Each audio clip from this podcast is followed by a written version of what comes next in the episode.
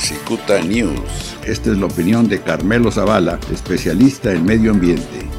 Pero tratar de matizar que toda, toda, toda la actividad humana, toda la actividad tiene un impacto. Y algunos lo podemos mitigar, compensar, este, alguno puede ser tolerable socialmente, alguno puede ser este, no pagable económicamente, no rentable económicamente y no lo hacemos o sí lo hacemos, pero todas las actividades.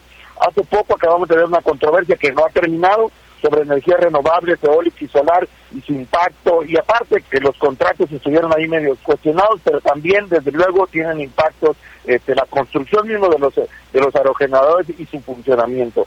Más o menos aceptable o no, pues depende del entorno, el contexto socialmente. Me parece, para acercarme al tren Maya, como dices tú, me parece que todas las carreteras, las vías de comunicación son un parteaguas, fracturan los ecosistemas y entonces son, un obstáculo para que fluya simplemente eh, en un corredor biológico normal, este, fauna y, bueno, y hasta la flora que se mueva junto con la fauna en, sus comidas, en sus excretas, etcétera, ¿no?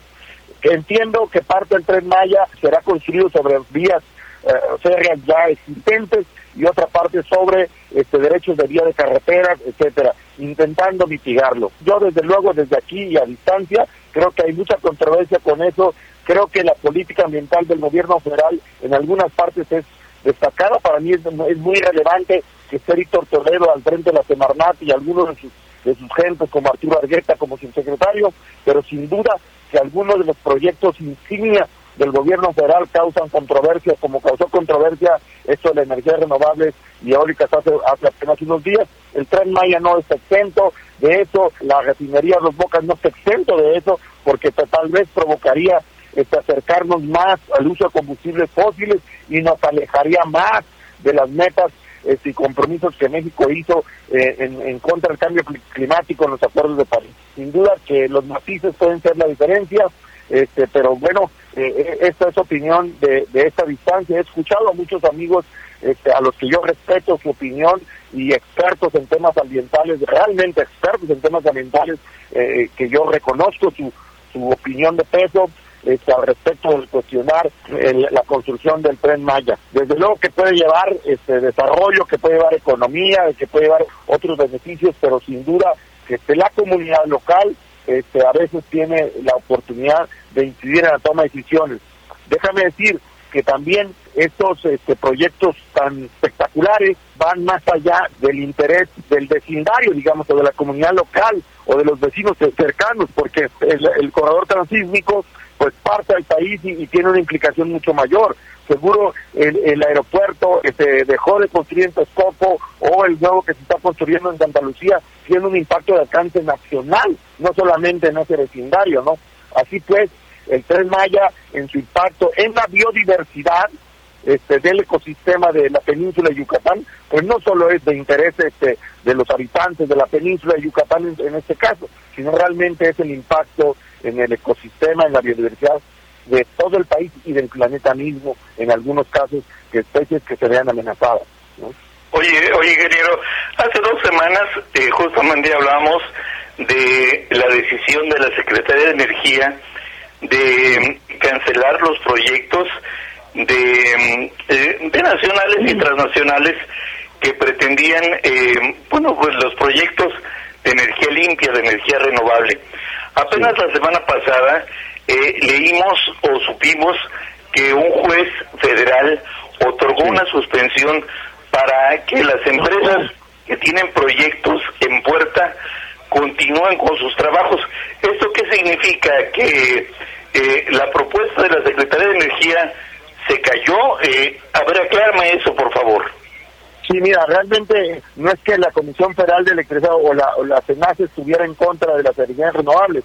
Lo que a petición de la Comisión Federal de Electricidad era no pongas, no sigas con tus, con tus trabajos preoperativos de estos proyectos eólicos y solares porque tus trabajos preoperativos hacen eh, subir energía eléctrica a la red de distribución y entonces el argumento, la red de distribución es un equilibrio muy frágil para mantener el fluido en toda la red porque no se puede almacenar, el fluido eléctrico como el agua, digamos, en una tubería.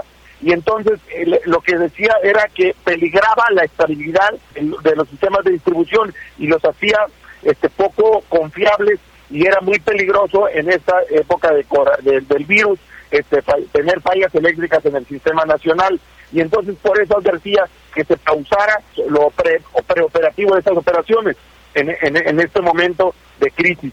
Era un argumento este, muy técnico en cuanto a lo que, el, manejo del fluido eléctrico en los circuitos de, la red nacional. Eh, este, sin embargo, eso se leyó como si el gobierno federal estuviera en contra de, las energías renovables y, y bueno, salió el gobierno a aclarar que no es así. Eh, este, y aclaró esta, esta, esta, parte técnica. De cualquier manera, las empresas este, se ampararon contra esa, ese decreto y lograron eh, desde la vía del, Poder Judicial que se detuviera con mediante el amparo. Entonces, realmente, este, vamos, por el momento no pasó nada. Pueden seguir con sus este, acciones preoperativas y, y con los proyectos que, que de largo plazo que están en el camino.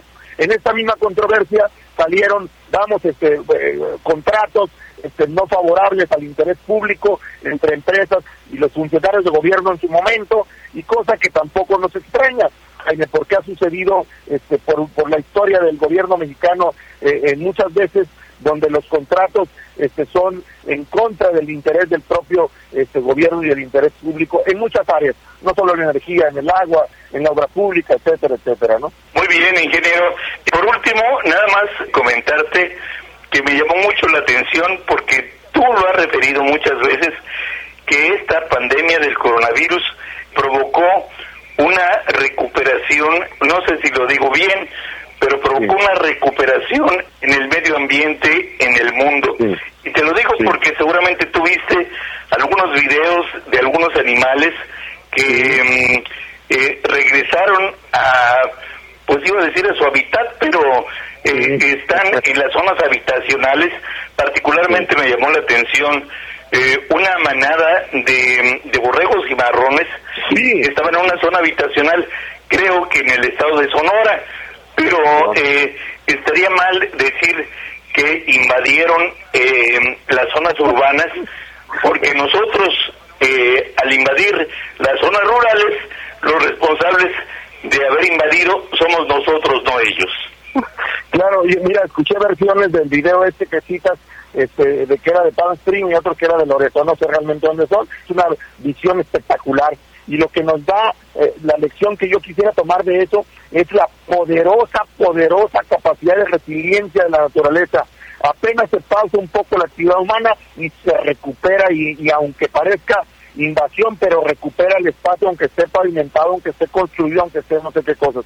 Y el mejor, el mejor ejemplo tenemos de esta capacidad de resiliencia, Jaime, hoy lo vemos por todas partes, con los venados en Mazatlán, o las tortugas en Cancún, o los coyotes en, en, San Francisco, etcétera. Pero el más dramático accidente de Chernobyl, este que pensamos que iba a durar cientos de años, este, sin, inhóspito, sin nada, hoy a unas cuantas décadas hay vida silvestre, hay fauna, hay flora en el sitio, y eso realmente es una lección de dimensiona eh, la pequeñez del impacto del desarrollo humano, de la ambición del humano, del hombre por dominar la naturaleza. No hay manera que la domine, debemos ser considerarnos y aceptar que somos parte de ella y que debemos respetarla y vivir en armonía con la naturaleza y cada vez mejor que nosotros. Yo espero que este pequeño mensajero del virus que nos mandó la naturaleza lo, lo, lo aceptemos, lo reconozcamos y entonces este, aprendamos la lección de vivir este, mejor el mejor entendimiento y comprensión de los